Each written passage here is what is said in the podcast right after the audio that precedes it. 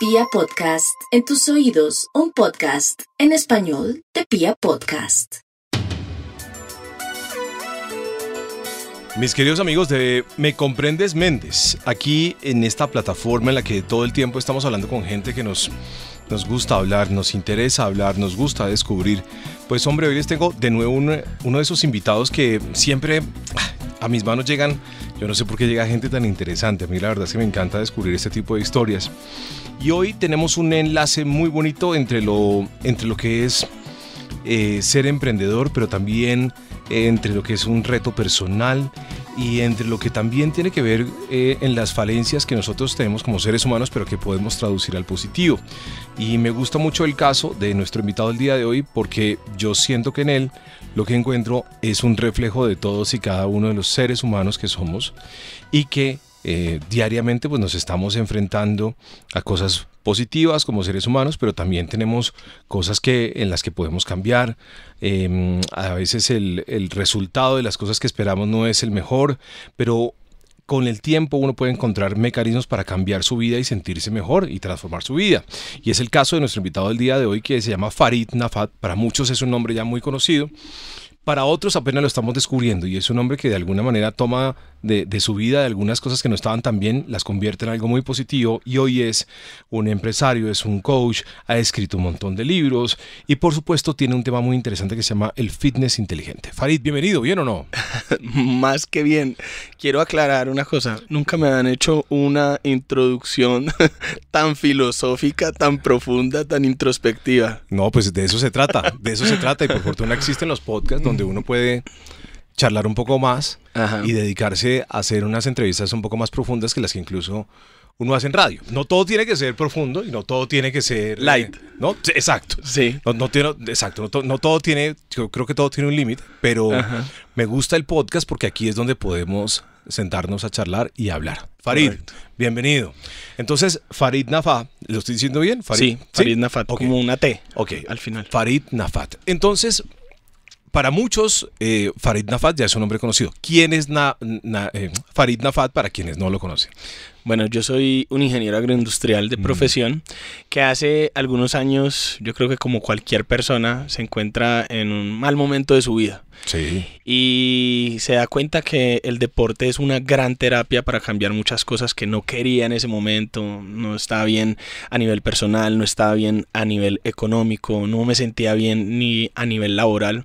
Y eso que me encanta la ingeniería agroindustrial, soy un gran apasionado de mi carrera, pero en ese entonces laboralmente no estaba donde quería estar. Y eh, sobre todo por cuestiones más personales, eh, recurro al gimnasio como terapia para cambiar esa persona que no quería ser porque había acabado de recibir una noticia, la noticia más importante de mi vida, que iba a ser papá. Esto fue hace 11 años. Ujú. ¿Cuántos Entonces- años tiene Farid? Tengo 37. Ujú. Perdón que O voy haciendo preguntas ahí. 38, perdón. 38. Uy, sí. Oh, oh, no Me le tiene quite- enredado, sí. Se está quitando los Estoy 38. haciendo, estoy haciendo un Ricky Martin. Está- esto pasó a los 27. Esto pasó aproximadamente a los 27 años. Recibo la noticia de que voy a ser papá y no, esa, esa no es la versión que yo le quiero presentar a mi hija con tantas dificultades económicas, con tanta falta de crecimiento personal. Eh, ¿Y, y nos, puedes contar, ¿Y nos puedes contar en qué estabas en ese momento como ser humano? Ah, ok. Estaba, estaba trabajando en Cámara de Comercio, que es una entidad que Sí. eh, en donde yo vivo, que es el eje cafetero, tiene amplia relación con la parte de eh, producción agrícola, porque pues el eje cafetero, eh, obviamente café especial, panela, plátano, entonces yo constantemente hacía visitas a, a diferentes plantas productivas, siempre estaba muy, muy cerca a la parte de producción agropecuaria y en ese entonces ha- hacía visitas a plantas de alimentos, a restaurantes y a hoteles para implementarles sistemas de calidad o cumplimiento de, de normatividad. Pero había un problemita, que digamos que mm, la falta de realización profesional realmente estaba directamente relacionada con la falta de disciplina, la falta de madurez que yo tenía en ese entonces y que estaba inmerso en, en el alcohol. Me quedó un vicio muy maluco de una vez que traté de sacar un sueño adelante, eh, yo quería incursionar en la música, eh, termino mi carrera como ingeniero agroindustrial, viajo a República Dominicana, eh, me trato de abrir em, paso en la industria musical, géneros urbanos. No lo logro, desisto, no tuve la madurez, no tuve realmente la disciplina suficiente y pues vida nocturna es sinónimo de fiesta, vida nocturna es sinónimo de alcohol, vida nocturna es sinónimo de malas decisiones y eso fue lo que me quedó. Cuando regreso a Colombia con el rabo entre las piernas y digo, no lo logré, ya tengo que sentar cabeza, hacer otras cosas, tengo eh, que trabajar. Y además vas a ser papá. Pero, eh, o sea, cuando regreso a Colombia no sabía que iba a ser papá. Simplemente quería como volver a empezar. Llego a, Colombia y empiezo, mm, como dicen por ahí, escoba nueva siempre va re bien. Empiezo con todo en mi trabajo, pero realmente mm, eh, empiezo a encontrar algo de frustración por, porque me tocaba actuar de ciertas maneras eh, muy, muy corporativas. Encajar un poco.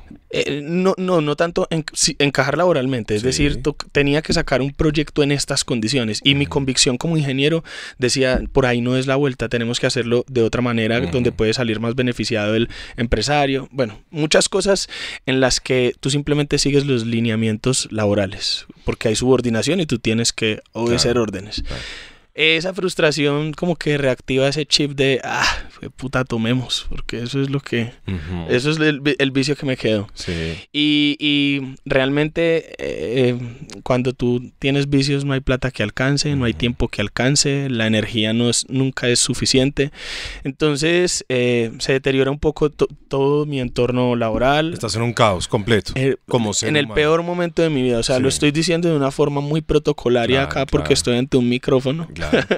Pero, pero es lo que todos vivimos. Es decir, yo que trato de reflejar en esto y te lo pregunto más, es porque yo creo que hemos venido entrando en una serie de conciencias y es decir, hablar de este tipo de cosas lo que hace es ayudar a otros, tal vez, a encontrar una motivación en algo, en alguna palabra, en tu experiencia en algo, para, para poder de pronto agarrarse de algo y poder transformar ¿no? el camino. Porque es que lo que tú viviste no es ajeno a nadie. Todos, tenemos, el peor momento de nuestras vidas. Todos tenemos nuestros caos y a veces no sabemos si el caos se presenta una, dos o tres o cuatro veces en la vida, no sabemos cuántas veces. Y todos tenemos pequeñas o grandes adicciones. Es decir, eso no, las adicciones no son eh, automáticamente em, acomodadas al alcohol o a las drogas. No, las adicciones también tienen otros estilos. Entonces, a procrastinar, por em, ejemplo. Sí, no. Entonces hay una serie de cosas que, que por eso te lo preguntaba para que me, nos contaras un poquito el, el, background de la situación. Pero bueno. Ah ya sin entrar de pronto en tanto detalle, estabas en un caos. En el peor momento de mi vida. Al alcohol. de verdad. Y ahí estás. Eh, no, quería para nada mostrarle. Eh, entonces llega la noticia de que iba a ser papá. En, y ahí. En el peor momento económico, en el peor momento donde me avergonzaba de mí mismo. Y yo digo, esta no es la versión que yo le voy a mostrar a mi hija. Bueno, no sabía todavía si iba a ser niño o niña. Esto no es lo que yo le voy a mostrar a mi hijo. Entonces tomo decisiones radicales así en un momentico. Yo dije, eh, el trabajo no me apasiona. Yo, yo siempre he dicho que el mundo sería un lugar mejor si la gente hace más de lo que le gusta y menos de lo que le toca, pero lastimosamente la gente hace lo que le toca para luego ir y hacer lo que le gusta. A mí siempre, cuando luché por la música, es porque yo quiero vivir de mi pasión, no lo logré. Entonces eh, estaba trabajando en algo que realmente no me apasionaba, entonces dije, voy a cambiar eso, renuncio a mi trabajo a pesar de que no tenía, fue el, mejor, el peor momento para renunciar, pero el mejor, porque no sé si tú has escuchado la expresión de quemar las naves de Cortés. Quemar las cuando llega Cortés a conquistar a México, se da cuenta que su ejército con el que llega a conquistar es superado por 1 a 100. Los mexicanos eran 100 y Cortés solo tenía un soldado para cada 100 mexicanos. Entonces Cortés inmediatamente dice, esto es conquistar o morir. Y todas sus naves las quema. Dice, no hay plan B. Entonces yo quemé las naves. Yo, dije, no tengo un plan B. La vida una vez me dio una oportunidad y yo no la supe aprovechar. Entonces yo no voy a vivir siempre frustrado. Eh, profesionalmente, no puedo vivir de la música, esta vez voy a vivir de otra cosa que me apasione, quemo mis naves, eh, inmediatamente empiezo a transformarme como persona porque yo creo que tú puedes decorar mucho las, las muchas capas que, que, que, que hay por fuera de tu coraza, pero en último el ser es el que tiene que ser gigante para que lo que pase por fuera de ti sea gigante. Pues Entonces, es tremendo eso que estás contando, porque sí, o sea, todos de alguna manera eh, o nos acomodamos en algún momento dado con alguna de esas capas a alguna situación, o nos ponemos alguna máscara en alguna otra, y no estamos dejando salir el ser plenamente que queremos ser, ¿no? Entonces, claro, el ser está ya gritando. Correcto, es como cuando tú dices, yo quiero hacer feliz a otra persona, yo quiero hacer feliz a mi esposa. Yo quiero hacer feliz a mi esposa, yo quiero hacer feliz a mi hija, pero si yo no soy genuinamente feliz, Claro. podría, te- tengo la capacidad de transformar a otros si no he podido transformarme a mí mismo. Yo siempre digo que no, no lo puedes hacer. Entonces, eh, quemo las naves y eh, entro a una terapia, porque para mí el gimnasio fue una terapia.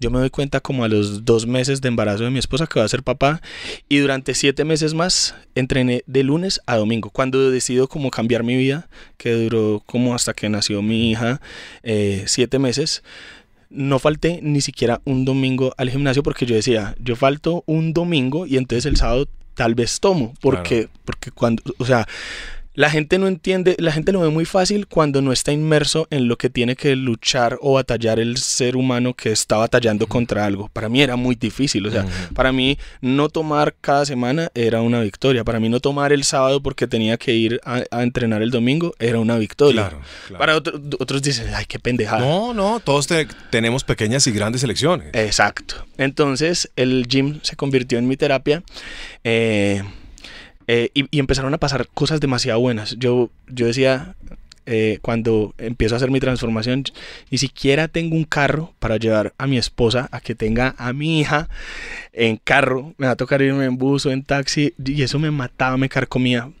Pero cuando tú empiezas a hacer pequeños cambios, todo empieza a pasar muy rápido. Yo simplemente cuando empiezo esta terapia en el, en el gimnasio, en el fitness, eh, me ajuicié tanto y empecé a, a ver con más claridad, porque el gimnasio te da mucha disciplina, te da mucha constancia, te da mucha perseverancia, te da mucha paciencia, porque los cambios no ocurren de la noche a la mañana. Entonces con una mente más despejada, con una mente más clara, rápidamente empezaron a pasar cosas súper buenas. Como yo había dejado mi trabajo como ingeniero agroindustrial, la, la parte segura, la que recibía mi mensualidad cada mes, Claro. algo me tocaba hacer. Y como en el fitness eh, vi mucha cercanía a mi carrera como ingeniero agroindustrial, porque mi carrera es química, física. Entonces la física son las palancas que yo veía que se ejecutan en el gym. La química es lo que pasa a nivel metabólico cuando Claro. tú comes proteína, carbohidratos, grasas. Te, te ayuda a entenderlo más. yo lo entendí inmediatamente. Yo decía, esto es lo que yo vi en la carrera. Farid, perdóname que yo le interrumpa en, en ese discurso tan chévere que tiene. Bueno, es que Farid encuentra algo. Es decir, pasa algo, hay un, algo que le cambia la vida, el chip, y es la- el nacimiento de su hijo. Ajá. Pero encuentra algo. Lo que pasa es que la mayoría de los seres humanos a veces no encontramos algo. Hay ¿no? que buscarlo. Entonces ahí es donde está. O yo sé que obviamente el tema, y además eh, tenemos que hablar del fitness inteligente porque Farid lo describe muy chévere. Pero cuando uno no encuentra algo, ¿cómo busca? ¿Cómo lo encuentra? Porque ahí tú tenías la cercanía con el deporte o buscaste esto, no, no sé si, si ya lo sentías o bueno, tenías un feeling ahí con el deporte o la actividad física. Pero cuando uno no encuentra algo, ¿qué busca? Pasión. Eso fue lo que yo busqué, o sea, algo que te apasione, porque lo acabo de decir, el mundo sería un lugar mejor si haces más de lo que te gusta, Sí. ¿sí? Menos de lo que te toca.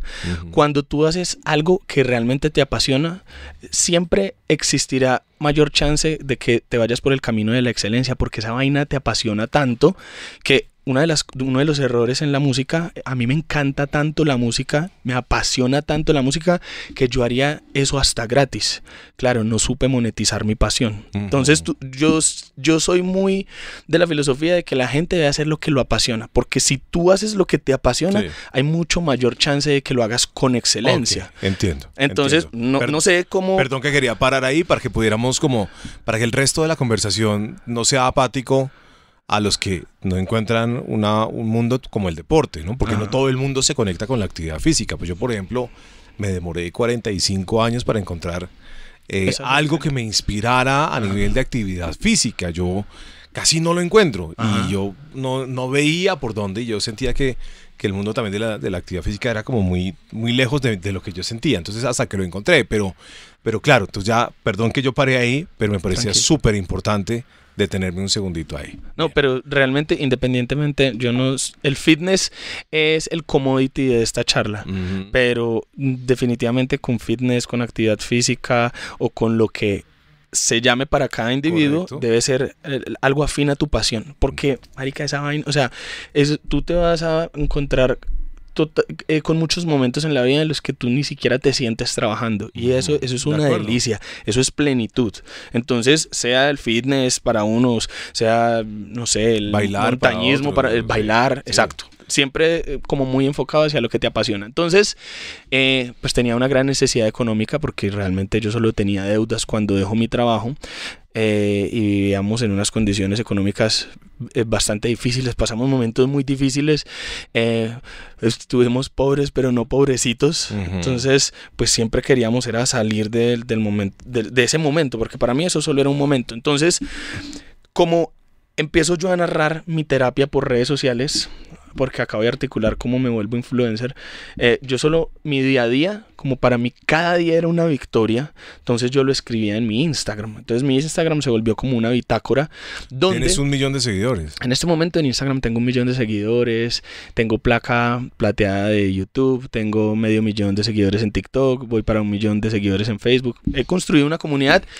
que pasó de forma muy orgánica porque esto solo era una bitácora, una bitácora de supero un día más y lo hice de esta manera. Comí así, entrené así, pero le articulé lo siguiente a partir de un concepto que yo denominé ingeniería corporal. ¿Qué es la ingeniería corporal? Yo soy ingeniero y las ingenierías se, se basan en ciencias exactas. Cuando yo entro al fitness, me doy cuenta con que el fitness está lleno de mitos de tome agua tibia con limón en ayunas y eso corta la grasa. Sí, sí, sí. Hay una, hay una cantidad de mitos hay una cantidad de cosas y porque además hoy hay mucha información en el mundo, tenemos una sobrecarga de información. Se conoce como infoxicación. entonces uno tiene que empezar a buscar en realidad, que es la parte que tú te manejas muy bien, qué es lo que a mí, ¿no? A mí en este caso, Carlos Javier, me conviene o no me conviene, o me funciona o no, o me apasiona o no de, esto. Entonces, yo sabré si, eh, si el agüita con limón me sirve, o si el ayuno eh, funciona. funciona, o si de verdad cerrar el pico de tal manera, o hacer la dieta, o sencillamente hacer una actividad física sencilla. Es decir, ¿no? Hay, por ejemplo, hay amigos que le dicen a uno, camine, vamos a, correr. Ajá.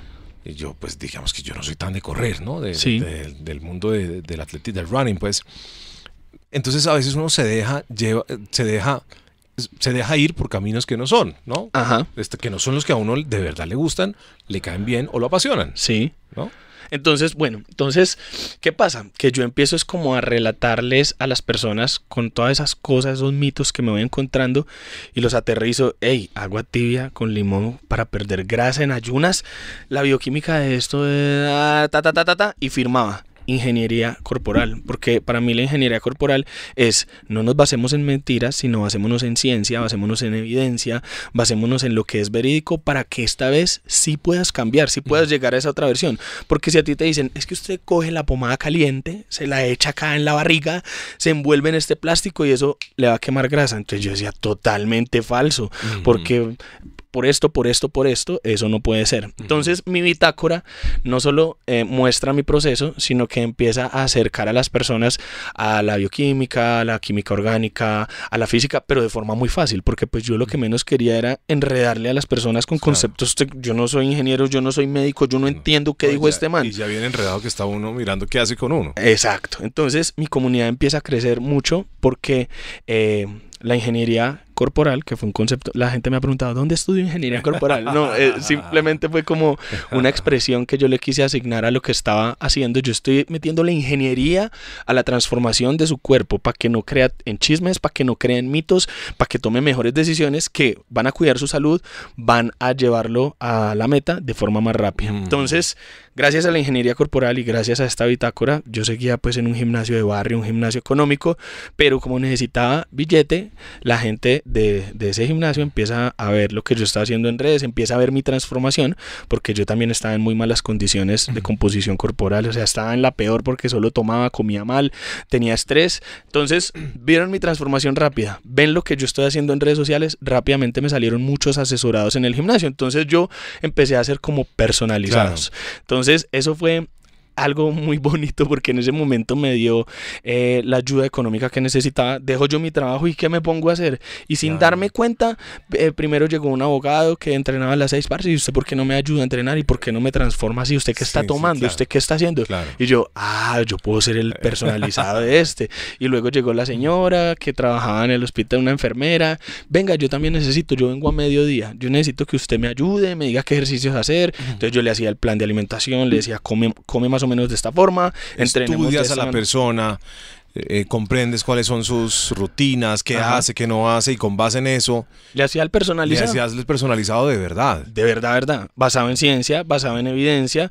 A pesar de que ahí no tenía ninguna certificación como personal trainer, ahora tengo 11, 11 certificaciones. O sea, aparte de ser ingeniero agroindustrial, pues obviamente eh, le metí academia a lo que me gusta. Entonces profesionalicé lo que estoy haciendo actualmente y tengo más de, de 11 certificaciones. En ese entonces no, pero la palabra y lo que estaba haciendo y mi testimonio y cómo me estaba viendo, pues eh, era mi carta de Y presentación. ahí se transforma tu vida. Parce, de, se me o sea, yo en el otro trabajo, yo me ganaba como dos millones y medio, eso no me alcanzaba para nada. Pasé a ganarme 5, 8, 10 millones haciendo puros personalizados porque yo también le hacía los personalizados, pero le decía, eh, y usted va, necesita estos suplementos. Entonces yo empecé a pedir los suplementos por internet, a importarlos y se los vendía a mis asesorados. Pero ya ahí sacó el, el espíritu negociante también. Ah, sí, claro, Claro, porque es que es yo necesitaba. Parte de un complemento, Exacto, como el suplemento sí. para la actividad física. Sí, y, y tú lo Claro, necesitas. claro. Entonces yo te lo vendo porque que no tiene tiempo. El abogado salía, terminaba conmigo a las 7 y el man llegaba a las, a las 8 de la noche a su casa. Yo le dije, parce, pues usted necesita esta proteína, usted necesita este multivitamínico, esta creatina. Pero le fluía. Eh, sí, porque mi papá es turco, tengo sangre turca. No, es que entonces, entonces yo se lo vendo. Entonces el man, hágale, parce. Y, y más que, pues eran los que yo le mandaba, entonces era lo que yo pedía. Entonces pasé de tener una gran necesidad económica a con algo que a mí me apasiona. Yo, yo dije, la hice. Dios, esta vez moneticé mi pasión porque eso me apasionaba. Pero mira, antes de continuar, ¿tú te considerabas en ese momento o te consideras un ser extraordinario? Eh, sí, yo creo que todos tenemos las, unas particularidades Bueno, que nos hacen Claro, extraordinarios. exacto, sí, todos tenemos unas particularidades. Pero ¿consideras que eres un ser humano por allá, iluminado, o eres un ser humano normal? Yo soy una persona promedio que eh, es terca, que no se rinde con facilidad, que es eh, ambiciosa en el buen sentido. No soy avaro, pero sí ambicioso porque Eh, yo quiero más. Claro. El- y lo reseño Ajá. porque es que todos somos personas promedio. Es decir, todos estamos en ese mismo punto de la vida. Entonces Sí. uno a veces dice, ah, pues es que Shakira, claro, pues es que ella sí puede, es que fulanito sí puede, es que... Pero es porque esos son allá. Y Pero, ¿y qué te, y qué te y separa? Seguramente uno también puede, no sabemos, no sabemos si como Shakira, porque es un ejemplo muy fuerte, pero seguramente podemos llegar a algún otro lugar, ¿no? Total. Con nosotros, con nosotros mismos. Entonces, para allá iba yo, porque a veces consideramos que estas historias a veces son eh, contadas por personas que tienen eh, eh, una serie de dones que la mayoría de los seres humanos no tenemos. Yo, por ejemplo, eh, soy muy malo para vender. Soy, por Ajá. ejemplo, soy malísimo. Yo, por ejemplo, soy muy malo para vender. Cierto, pero seguramente puedo, puedo encontrar otros, otros atributos, dones o características en mí. Entonces, ¿qué es lo que tú dices? Ajá. Hay que buscar. Hay que buscar, definitivamente. Eh, yo, yo- todos podemos ser muy especiales siempre y cuando. O sea, mira, hay algo que yo siempre le digo: el trabajo duro, parce, siempre le va a dar frutos. Si tú haces esfuerzos extraordinarios, vas a recibir. eh, resultados de la misma magnitud, extraordinarios. sí. Lo que pasa es que yo esta vaina me la he guerreado y no espero menos porque he, he hecho muchas cosas y a pesar de que soy muy agradecido, le, doy- le doy gracias a Dios, a la vida, yo siempre quiero más porque yo estoy haciendo méritos todos los días Es que no está mal. para recibir más. Es que no está mal. Y hay quienes piensan que eso está mal, ¿no? Eh, Mm, hay quienes ¿sí? piensan que eso está mal, ¿no? Y a veces tenemos nuestros temas ahí en- eh, con el tema de- del, del recibir, que Sí. pues, son temas que traemos todos ahí. Sí. ¿Tenemos alguna relación con el dar y el recibir? Sí, a, pesar de que para mí dar es siempre es mejor que recibir. Yo he recibido cosas muy lindas en la vida, yo tengo mucha prosperidad, yo soy feliz, pero y yo compro muchas cosas materiales. O sea, hace poco me compré un carro que me encanta y, y, y mira, y, y lo tienes un día y tú te sientes lleno y lo manejo dos días y se te pasó, porque esto lo he vivido muchas veces. Estoy terminando la casa de mis sueños, tengo mucha, mucha prosperidad en muchas cosas, pero tú tienes eso y a los dos días se te olvida. Pero cuando tú das otro tipo de cosas, que es algo en lo que yo he crecido, por ejemplo, cuando hago labor social, eh, mi empresa eh, siempre es la número uno dando la donación más grande de regalos en diciembre a niños. Eso. Ejemplo, pues, ya- Hace, hace poco regalé un gimnasio en La Tebaida, una una zona que está muy relacionada con el flagelo del microtráfico, sicariato y violencia. Y a mí el carro más chimba que me compré, en dos días se me pasa. Pero a mí nunca se me olvida marica, pude hacer un gimnasio al aire libre en, allá y cuando paso por ahí y lo veo lleno, yo digo, qué chimba. Entonces, para mí, dar es mejor que recibir, porque lo, porque lo he vivido. cuando, cuando, recibo, pero, pero, sabes dar, es decir, tienes una manera particular de dar y, es, vamos a dar este gimnasio. Pero, ¿das plata, por ejemplo? ¿Ayudas a eh, personas a veces con plata? A veces. Es que, mira, no, importa, no importa la forma. No importa la forma. Porque, por ejemplo, yo he transformado a 7 mil personas por todo el mundo. En mis asesorías, yo llevo ya desde que empecé, desde contando al abogado, el que te estoy diciendo, contando a la enfermera que le hacía el personalizado, llevo más de 7 mil personas por todo el mundo. Tú no te imaginas las cosas lindas que me cuentan esas personas. Tú no sabes al otro lado quién, yo no sé nada de ti. Y tú me puedes decir ciertas cosas, pero tu mente y tu vida es un universo totalmente aparte. Cuando yo le cambio parte de mi trabajo, eh, no tiene sobrepeso o, he tratado también em, algunos asesorados con obesidad y los cambio, pues sí, parce, te bajé, para eso me, para eso me pagaste. Pero cuando luego yo puedo tener una interacción con esa persona y me cuenta lo que le cambió la vida, parce, es que yo tenía eh, disfunción eréctil por mi obesidad y entonces mi esposa creyó que yo tenía una moza. Y no, yo no tenía una moza, solo que es que no se me paraba porque es que estaba tan mal de salud que no se me paraba. Ella creía que no se me paraba porque yo tenía una moza. Y parce, usted me cambió la vida. Y que... Claro. Entonces, parce, hay muchas formas de dar. Hay mucho, solo cuando tú escuchas a una persona, mira, un millón de seguidores me escriben que están en la cárcel, algunos me escriben que se, que se van a suicidar. Mi equipo de trabajo, Javi lo sabe que lleva muchos años conmigo, cuando alguien me dice que se va a matar, que se va a suicidar, yo inmediatamente al el que responda de mi equipo siempre le digo, deme el teléfono de esa persona. Se consiguen el teléfono y siempre me escriben a la hora que sea. Hay una persona que quiere suicidarse, que anda... ¿Yo qué hago? Yo lo llamo, papi, ¿qué es lo que está pasando? ¿Cómo así? ¿Y tú quién eres? No, yo soy un mesero, estoy en Bucaramanga, eh, me quedé solo, mi esposa me dejó, yo no, no sé cómo sacar este chino adelante. Papi, usted con un regalo tan grande como un hijo, usted va a dejar este mundo, va a dejar a su hijo, parce. Entonces, yo le estoy dando. ¿Qué le estoy dando? Solo tiempo, un poquito de, un poquito de mi tiempo. Entonces hay muchas formas de dar. Hay gente cuando hay gente, un anciano, un señor de la tercera edad, me, se me acerca trabajando, vendiendo dulces. No, hoy no alcancé ni a reunir para, para el hostal de esta noche. ¿Cómo no le voy a dar plata? Pero porque van a condenar, de la, no importa, dar es mejor que recibir independientemente de lo que tú des. Si, si hoy fue un billete, ¿qué importa? Esa persona necesitaba el billete. Si allí fue un gimnasio, pues qué chimba porque el gimnasio va a transformar vidas. Si hoy fue mi tiempo y con mi tiempo ya tú no te vas a suicidar, porque de todos los que me han escrito que se van a suicidar, con todos, gracias a Dios, he tenido la oportunidad de volver a hablar y no se suicidaron. Entonces, es dar es mejor que recibir independientemente de lo que tú des. Muy bien. Qué pena haber parado ahí, pero se nos dio Sí. Se nos dio. Y así Se nos dio. Y así es. Y así es. y así Por eso me gusta que las charlas sean tan abiertas y tan tranquilas. Y por eso el mundo del podcast, digamos que en ese sentido es, es maravilloso porque uno puede hablar de las cosas que en realidad creo que pues uno puede hablar de más, ¿no? Generalmente uno en, en, otro tipo de medios uno tiene que ser mucho más, más concreto. Sí. Entonces hoy en día, pues hombre, eres un empresario, eres coach, has escrito libros, asesoras a las personas y las ayudas a transformar la vida. Eh, y yo creo que también hay mucha, a ver, hay mucha insatisfacción en nosotros mismos con nuestro físico, ¿no? Mucho. Mucho. Eh, yo tengo ahí mis adversidades porque si bien es cierto, yo le digo a la gente, oigan, no tiene que hacer cosas locas. Eh, a veces las mujeres quieren ser flacas y a veces no necesariamente a los hombres nos gustan las mujeres flacas. Ajá. Nos gustan. Total, a mí me gusta la carnita. pero ellas quieren ser flacas porque tienen en su cabeza una serie de arquetipos que se establecen. Jodidos, que cada vez los empeora esta vaina. en las redes sociales cada vez les muestra cosas más alejadas del estándar. Eso me parece muy fuerte, ¿no? Eh, pero, pero también, por ejemplo, yo soy una persona que uno debe buscar cómo, cómo sentirse mejor uno mismo. Ya, yo, por ejemplo, tengo una barriguita con la que yo he hecho mucho ejercicio y todo, pero no he podido terminar de acabarla.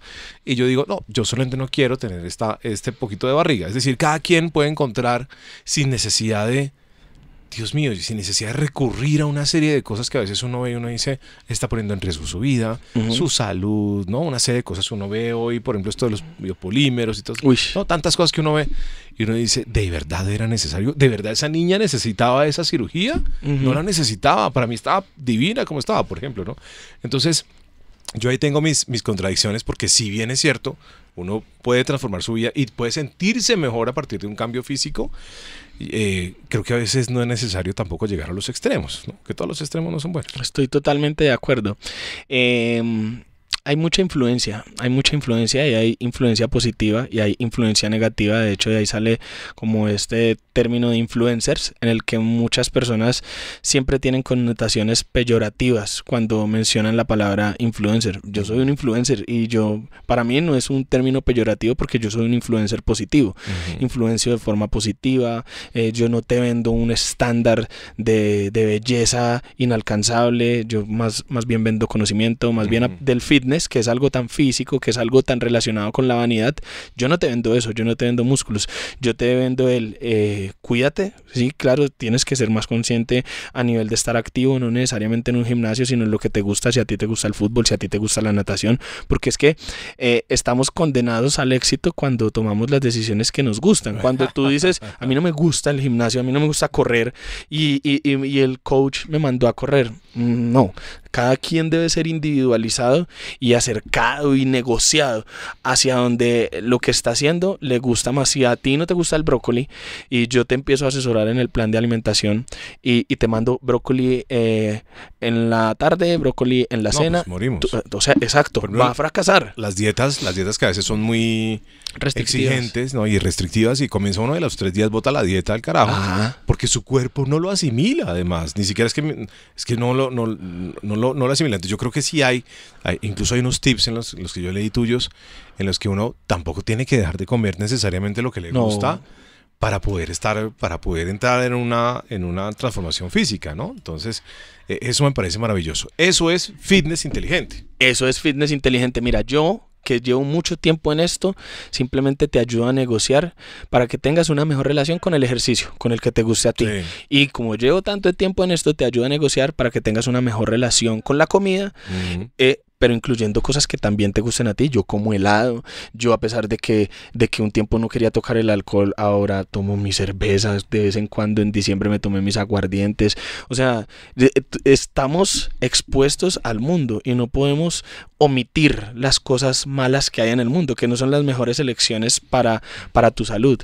Eh, pero simplemente lo que se hace es a cada persona se le siembra la conciencia necesaria para que incluso con las cosas malas que nos rodean, eh, las malas alimentaciones, los malos deportes, eh, pues puedan tomar las mejores decisiones. Yo tengo una hija y mi hija también está en ese mundo donde hay eh, gaseosas, por ejemplo. sí claro Pero como el mejor ejemplo es el hacer de su papá y de su mamá, ha visto que el 90% del tiempo toman decisiones asertivas a nivel de la comida, entonces mi hija no toma gaseosa y ella no lo tiene prohibido, solo que ve a sus papás tomando eh, soda con zumo de limón o agüita u otras cosas saludables, entonces ella ve eso y es lo que replica. Entonces, Sí, eso o es, darse su premio. Si uno ya hizo mucho, la, muy juicioso la tarea, ¿por qué no me puedo comer ese helado? ¿por qué no puedo tomarme mi, mi hamburguesa con mi gaseosa el fin de semana? Ah, no? exacto, decir, yo lo hago. exacto, exacto. Y, y eso es lo que cultivo. Buena relación con, con la actividad física, porque realmente sí es beneficioso, realmente sí es... Mira, tenemos la medicina preventiva más grande al alcance de nosotros, que es la alimentación y el deporte. Lastimosamente, solo esperamos a la tragedia para curarnos a partir de medicina paliativa y, y cosas que nosotros mismos pudimos haber evitado. ¿Qué opinión tienes tú de las cirugías estéticas? Las cirugías estéticas, pues me parece que eh, refuerzan mucho la autoestima de las personas porque así como tú ahorita decías, esa muchacha se veía súper bien sin, sin, sin esas nalgas que se puso. Pero O- si ella- O las que se quitó. Pero si ella, la, si ella las quiere, Sí. es, es ella y ella se va a sentir más segura de sí misma y va a estar mejor y va a tener más confianza y la va a romper más duro en la vida porque cuando tú tienes más confianza, tú tienes seguridad, se te sube tu autoestima, parece tu, tu, tu vida se vuelve color rosa. Entonces, Es decir, tú no cuestionas absolutamente nada. de la cirugía estética. La cirugía estética, las No. máquinas. tal. Pero ¿cómo lo voy a hacer? Sencillamente tú le dices a la gente, haga lo que lo va a hacer sentir bien, Ajá. pero ojalá le, le- lo busque muy para usted, más o menos muy, muy Sí, personalizado. Sí, pero mira, por ejemplo, yo no tengo nada en contra de algo mm, tan marcado a nivel de mejora de la composición corporal como una liposucción. Pero lo que tú le tienes que explicar a esa persona es que la persona que se hace la liposucción se saltó un pedazo Ujú. y es perder toda esa grasa a partir de ejercicio, a partir Claro. de alimentación. Pero creó un hábito. Si tú, si tú, sales, tú sales de ese quirófano con menos grasa, ¿sales acaso con un hábito? No, No. no, sales con No, el hábito. no, Entonces no uno lo tenía. que trata de decirle a la persona es, pues marica, o sea, ya, A ya, seis- ya le a- hicieron una parte de la tarea, haga usted la otra, no sea Ahora, así. Claro, porque a los seis meses estoy No. igual. Eh, Exacto, ¿cómo así? ¿Cuántas lipos se va a hacer? Entonces, venga, yo le ayudo a construir el hábito. Ya tienes lo que te hace sentir mejor, ya tienes ese subidón de confianza, pero ahora manténlo así. ¿Qué tan difícil es entrar en esos estados de conciencia? Porque puede que tú le hables a alguien, pero pues ese alguien, porque, ah, se man habla de no sé qué, tal, no. ¿Qué tan difícil es buscar que entremos en conciencia? ¿Es fácil? Es O es- o es el- imposible, es imposible. Yo no, yo, mira, yo no voy a cambiar tu vida hasta que tú no decidas cambiarla. Cada persona es dueña de su Sí, destino. correcto. Y tú le puedes, mi mamá le decía a mi papá, deje de fumar y si no yo me separo y ni siquiera poner en riesgo una familia. Nunca lo llevó a cabo, no se separó por fumar. Pero ni, ni eso puede eh, llegar a ser tan fuerte o tr- tan trascendental para cambiar algo como tu verdadera voluntad. Mm. Yo traté muchas veces de dejar de tomar, yo traté muchas veces de trabajar con responsabilidad, de trabajar con madurez, y no fue sino hasta que a mí se me dio la hijo de puta gana de Ujú. que lo, lo logré cambiar. Entonces, ¿qué? ¿yo qué puedo hacer por ti? Yo no puedo hacer nada por ti hasta que tú no permitas que yo haga algo por ti. Entonces, eh, la voluntad, eso sí, dame, dame cinco tips para, para tener esas ganas. Yo les digo, cero, no, le, no tengo ningún tip. Ok. O sea, hay que ser realista. Eso debe venir de ti. No es que yo no puedo, es que yo pago, entro y salgo. El problema todavía es tuyo. No van a haber cinco tips. Dejémonos de pendejadas, de decir mentiras, de llenar los medios de comunicación de pendejadas que no le sirven a la gente. Eso no va a servir. Cuando tú quieras, yo te ayudo. Perfecto, eso es maravilloso. Yo creo que hemos, hemos hecho una charla increíble. Me parece que esto es muy real lo que hemos hablado hoy con Farid. Y la verdad es que yo creo que podemos seguir conversando, pero yo creo que llegamos al punto que era, a un punto Sí. ahí de la conciencia. Yo creo que a partir de ahí viene la transformación de tantas cosas. Yo, Farid tiene una carrera y tiene una vida y tiene tantas cosas por contar, pero me parece que ahí hemos llegado a un punto increíble que nos funciona absolutamente para todo. Sí, es para ¿No? todo. Yo, eh, aparte de la parte fitness, eh, me encuentro con demasiadas personas que dejando el fitness a un lado están cambiando su vida, están tratando de emprender, que en mí ven inspiración porque me vieron desde cero. Hay personas que me siguen desde hace 11, 12 años y me veían desde cero, desde que no tenía ni celular. O sea, yo me pude haber quedado pegado en los problemas. ¿Yo qué voy a ser influencer? ¿Qué voy a si ni siquiera tengo un celular con buena cámara? Yo nunca me pegué del problema. O sea, yo no, yo no vi en eso un obstáculo para cumplir muchas cosas que tenía por cumplirme, por cumplirle a mi hija, por cumplirle a mi esposa.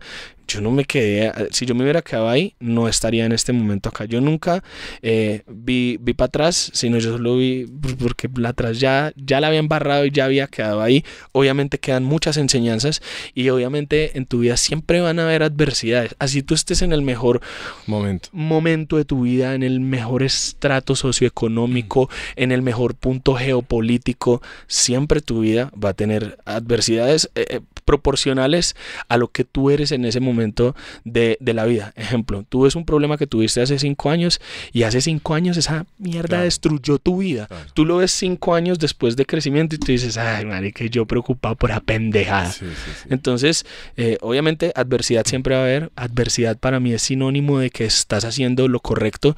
Me encanta estar incómodo, me preocupa mucho cuando, cuando no está pasando nada malo, no hay, no hay eventos adversos. Cuando estoy cómodo, yo digo, no estoy haciendo nada con mi vida. O sea, yo quiero seguir hacia adelante.